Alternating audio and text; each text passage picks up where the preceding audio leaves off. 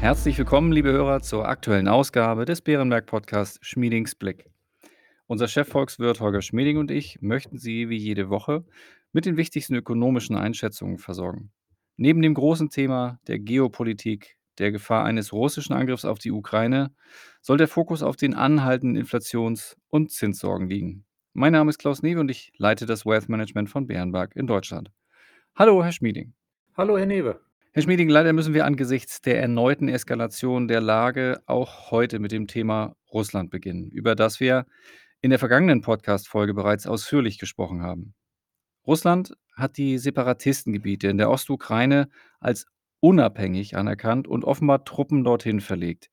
Gleichzeitig baut es seine militärische Drohkulisse an den Grenzen der Ukraine weiter aus. Wie bewerten Sie diese neuen Entwicklungen auch mit Blick auf die Wirtschaft in Europa? Ja, Herr Newe, die Lage hat sich leider erneut zugespitzt, aber es handelt sich immer noch nicht um einen Krieg im Sinne eines großen russischen Angriffs auf die freie Ukraine. Deshalb sind wohl auch die westlichen Sanktionen auf den erneuten Völkerrechtsbruch Russlands bisher eher verhalten. Das heißt auch, dass die wirtschaftlichen Folgen dieser Sanktionen und des Konflikts für uns recht gering wären, stand jetzt. Abgesehen davon, dass natürlich die hohen Energiekosten uns bereits wirtschaftlich belasten. Das merken die Verbraucher. Und abgesehen davon, dass natürlich die Unsicherheit besonders auf den Finanzmärkten lastet. Die große Frage ist weiterhin offen und vermutlich kennt die Antwort nur Putin selbst. Nämlich, geht Putin wesentlich weiter oder nicht? Kommt es zum großen russischen Angriff auf die Ukraine oder bleibt es in etwa bei dem Stand, den wir jetzt haben? Wenn es dabei bleiben sollte, wenn Putin also sagen sollte, ich habe jetzt was erreicht, das kann ich zu Hause verkaufen und damit bin ich dann vorerst halbwegs zufrieden, dann würden die wirtschaftlichen Folgen für uns sehr, sehr gering bleiben. Dann würden auch die Finanzmärkte Stück für Stück zur Tagesordnung übergehen, wenn die Unsicherheit langsam weicht. Das ist allerdings nur eine Hoffnung. Bisher ist Putin ja weiter und weiter gegangen.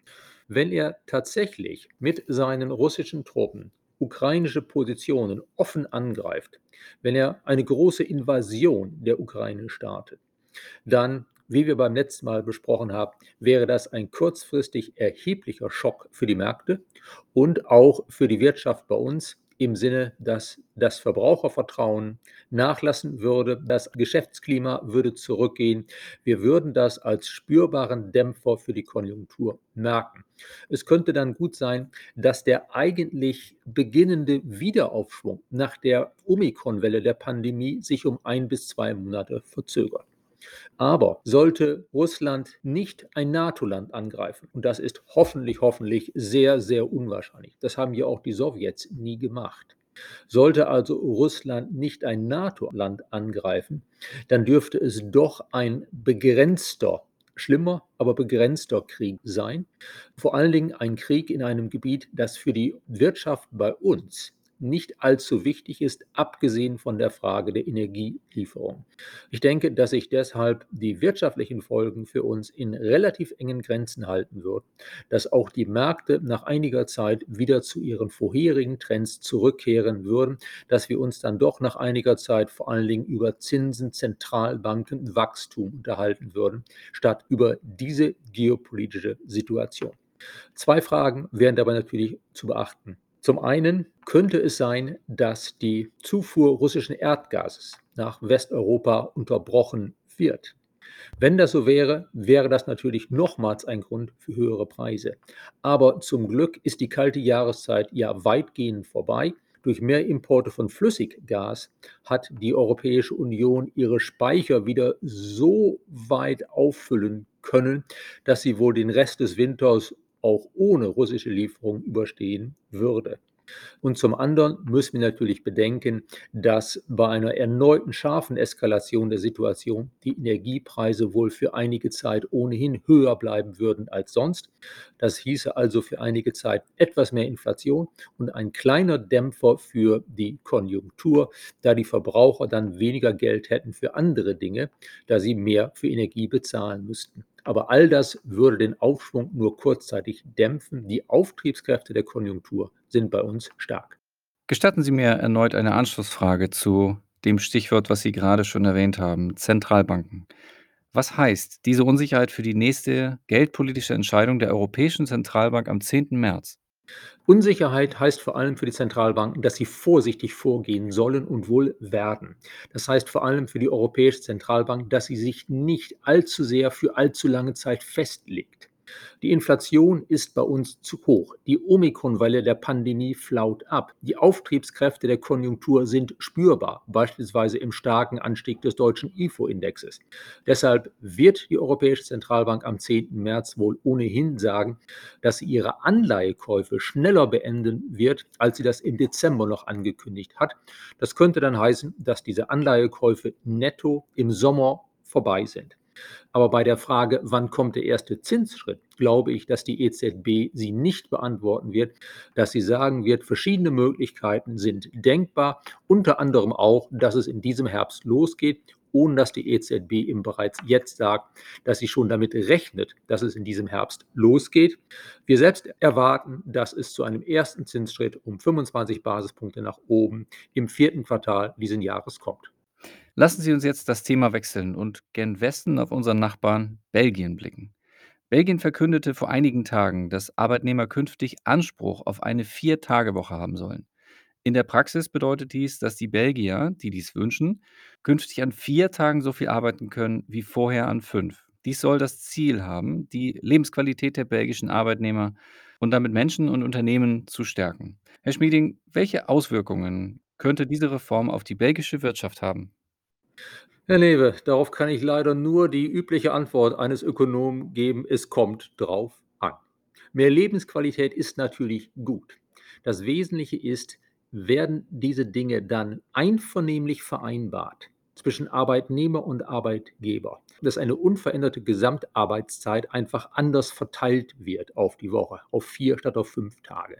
Wenn das einvernehmlich ist, dann wäre das wahrscheinlich neutral für die Produktion, manchmal vielleicht sogar positiv. Wenn es aber gegen den Willen der Arbeitgeber, den Unternehmen aufgedrückt wird, dann ist die Gefahr natürlich da, dass es den Geschäftsablauf stören kann. Dann muss man auch darüber nachdenken, ob es nicht in einigen Bereichen auch dazu kommen kann, dass Arbeitnehmer mal etwas mehr übermüdet sind, wenn sie halt versuchen, ihre Gesamtarbeitswoche in vier Tagen zu erledigen, statt in fünf Tagen. Also, wenn es gegen die Unternehmen ist, statt mit den Unternehmen einvernehmlich vereinbart, dann könnte es letztlich etwas schädlich für die Wirtschaft, für die Produktivität sein. Der belgische Arbeitsmarkt und die dortige Wirtschaftslandschaft unterscheiden sich von Deutschland. Was ist Ihre Einschätzung, Herr Schmieding? Wäre eine Vier-Tage-Woche nach belgischem Vorbild auch für unseren Arbeitsmarkt in Deutschland denkbar? Belgien hat natürlich einige Besonderheiten, aber so unterschiedlich ist es auch wieder nicht. Es ist ein wichtiger Partner für Deutschland. Belgien ist gut in Lieferketten der Industrie in Europa integriert. In Deutschland ist der Anteil des verarbeitenden Gewerbes höher als in Belgien. Bei uns macht das 22,3 Prozent der Wirtschaft aus, in Belgien 16,2 Prozent. Aber nochmals, das sind eher graduelle Unterschiede als fundamentale Unterschiede. Deshalb ist meine Antwort sehr ähnlich wie die Antwort auf die Frage nach Belgien. Als Möglichkeit dass die Tarifvertragsparteien eine Vier-Tage-Woche vereinbaren bei unveränderter Gesamtarbeitszeit als Möglichkeit, dass Arbeitnehmer und Arbeitgeber das miteinander vereinbaren, finde ich das ganz gut. Das kann man sich wirklich hier und da vorstellen. Flexibilität nutzen kann sinnvoll sein. Wenn es eine einseitige Belastung für Arbeitgeber wäre, für Unternehmen, dann allerdings ist zu befürchten, dass darunter die Effizienz etwas leiden kann und dass damit insgesamt die Wirtschaft leichte Nachteile hat, die sich auf Dauer auch darin ausdrücken würden, dass halt der Spielraum dessen, was Unternehmen als Lohn verteilen können, etwas geringer würde. Aber ich glaube, alles in allem ist dies nicht eine der großen Fragen für die wirtschaftliche Zukunft. Andere Standortbedingungen, wie beispielsweise die Regulierungsdichte insgesamt und die Steuerlast, spielen wohl eine größere Rolle für die wirtschaftliche Zukunft unseres Landes und Belgiens. Lassen Sie uns nun über die Inflation sprechen. Auch im Januar hat der Preisauftrieb die Märkte überrascht und die Zinsspekulation weiter beflügelt. So erreichte die Inflation in den USA im Januar mit 7,5 Prozent erneut einen 40-jährigen Höchststand. Auch in Deutschland blieb sie mit 4,9 Prozent hoch. Herr Schmieding, warum sind die Preise stärker gestiegen, als die Märkte es erwartet hatten? In Deutschland und in Europa ist es vor allen Dingen ein Grund: Die sehr hohen Energiekosten, die zum Jahresbeginn und jetzt wohl auch im Februar noch weiter gestiegen sind. Dazu kommen die Lieferengpässe und einige der höheren Transportkosten und Beschaffungskosten, die wir ja schon im vergangenen Jahr hatten, werden jetzt von den Unternehmen im neuen Jahr stärker auf die Verbraucher überwälzt. In den USA gibt es diese Dinge auch, aber dort spielen sie eine etwas geringere Rolle. Die besonders hohe US-Inflation wird vor allen Dingen dadurch getrieben, dass dort selbstgenutztes Wohneigentum immer teurer wird und entsprechend dort in die Inflationsrate eingeht. Dass die Nachfrage in den USA insgesamt eher überschäumend ist, höher als bei uns, und dass es dort anders als bei uns bereits einen starken Lohndruck gibt. Für die Eurozone können wir beispielsweise sagen, dass Eurozone Inflationsrate Januar 5,1 Prozent, dass davon 2,8 Prozentpunkte direkt auf Energie zurückzuführen sind, also Heizkosten, Strom, Benzin.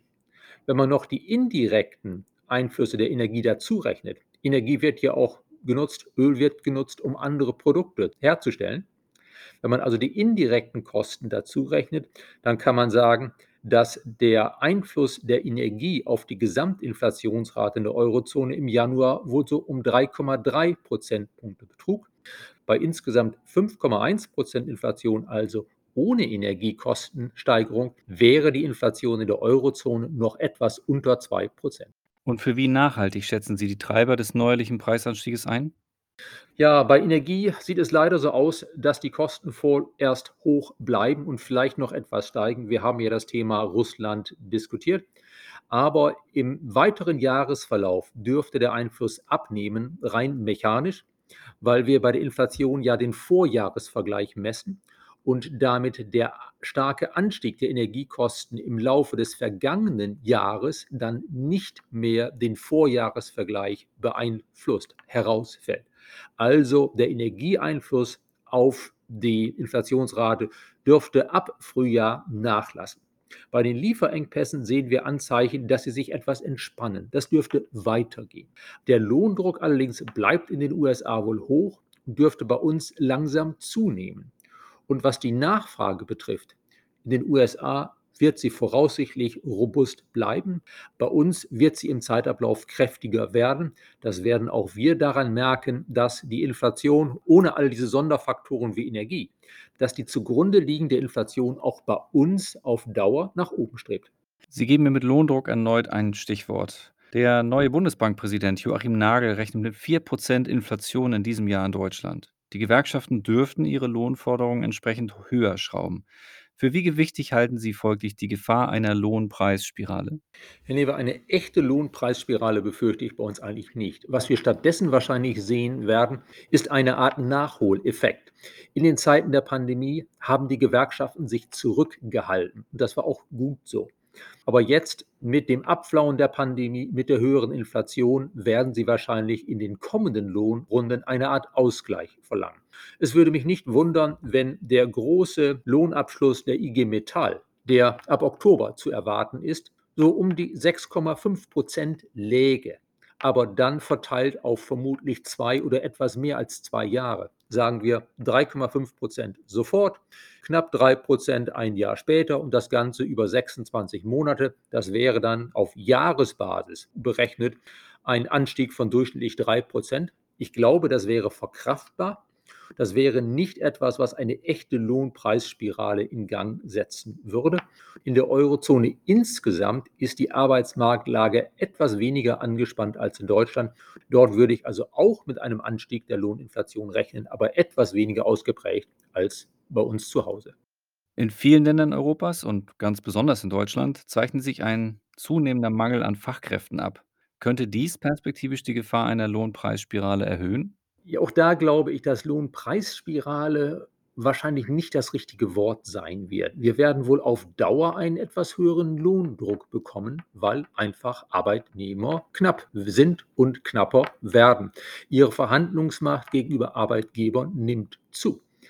dann können wir uns darauf einstellen, dass auf Dauer auch der Lohnanteil am Volkseinkommen etwas steigt. Wir können uns darauf einstellen, dass bei etwas höheren Lohnabschlüssen als in der Vergangenheit zum einen die Inflation dauerhaft etwas höher liegt, als sie es beispielsweise in der Zeit seit der großen Finanzkrise 2008 war. Wir können uns auch darauf einstellen, dass Unternehmen versuchen werden, durch mehr arbeitssparende Investitionen ihre Produktivität zu steigern und somit den Anstieg der Lohnstückkosten in Grenzen zu halten. Also ich erwarte insgesamt als Folge des sich vermutlich verschärfenden Mangels an Arbeitskräften etwas mehr Inflation, etwas mehr Produktivitätszuwachs und vor allen Dingen höhere Lohnabschlüsse, nicht dramatisch höhere, aber doch höhere Lohnabschlüsse, als wir sie in den letzten 13, 14 Jahren zumeist hatten. Dann erlauben Sie mir eine kombinierende Abschlussfrage zu diesen Themen. Wie sehen Sie den möglichen Gegensatz zwischen Fachkräftemangel und drohender Lohnpreisspirale auf der einen und einigen Schritten zur Vier-Tage-Woche auf der anderen Seite? Wie sollte die Gesellschaft mit diesen scheinbar widerstreitenden Interessen umgehen? Das Beste wäre, dass die Gesellschaft es den Tarifvertragsparteien beziehungsweise den Arbeitnehmern und Arbeitgebern den Einzelverhandlungen überlassen würde, wie sie das regeln möchten. Vertragsfreiheit, flexible Arbeitsformen, flexible Arbeitszeitregelungen sind gut, sofern sie halt in beiderseitigem Interesse sind. Dazu gehört ja eben auch Homeoffice, wo das möglich ist für die, die es wollen und können. Für einen Teil der Arbeitszeit ist das eine sinnvolle Lösung, die in einigen Fällen ja auch die Produktivität steigern kann. Also, wenn wir Vertragsfreiheit betonen, Flexibilität betonen, dann kann dieser mögliche Gegensatz aufgelöst werden. Wenn wir dagegen einfach Unternehmen höhere Kosten aufdrücken, dann ist das Ergebnis, wie schon besprochen, dass auf Dauer die Lohnstückkosten etwas stärker steigen, als sinnvoll wäre. Das wäre dann etwas inflationär und würde dann auch ein bisschen den Verteilungsspielraum einengen, denn wenn es weniger effizient ist, können Unternehmen letztlich auch weniger als Lohn verteilen. Lieber Schmieding, wir sind schon wieder am Ende unserer Zeit und ja, ich danke Ihnen wie immer sehr für Ihre Einschätzung. Gerne, Herr Newe. Liebe Hörerinnen und Hörer, vielen Dank für Ihr Interesse.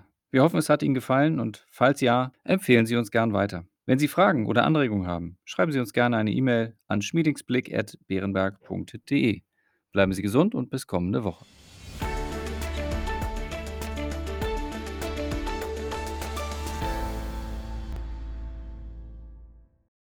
Wichtige Hinweise. Bei dieser Information handelt es sich um eine Marketingmitteilung.